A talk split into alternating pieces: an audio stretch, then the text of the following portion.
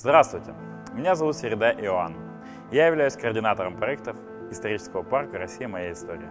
2 августа 1930 года во время опытно-показательных учений военно-воздушных сил Московского военного округа на окраине города Воронежа был впервые в СССР высажен воздушный боевой десант.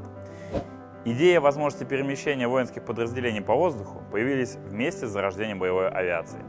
Парашют рассматривался исключительно как средство спасения пилотов и мало привлекал внимание военных специалистов.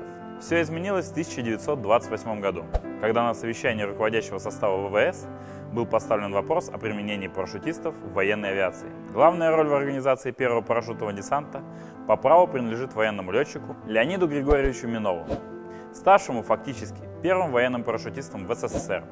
В 1929 году он был командирован в США, где познакомился с состоянием парашютного дела, изучил методики подготовки американских летчиков к вынужденным прыжкам с парашютом. Вернувшись с дипломом парашютиста, имея опыт трех прыжков, он стал первым инструктором.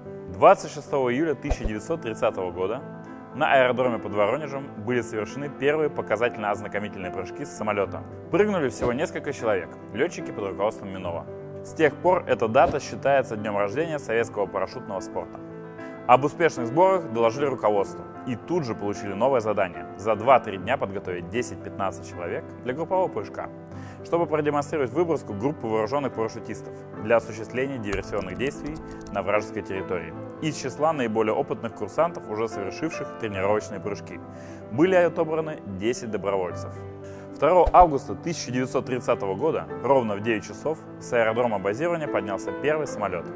В качестве места высадки было выбрано поле вблизи хутора Клочкова, в двух километрах от Воронежа.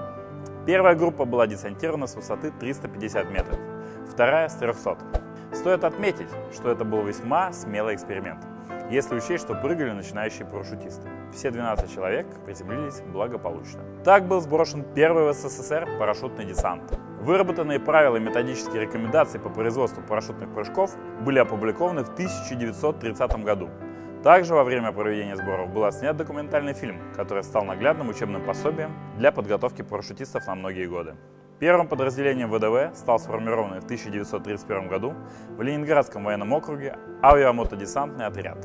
В 1997 году на месте высадки первого десанта был установлен памятный знак – гранитный камень и мемориальная доска.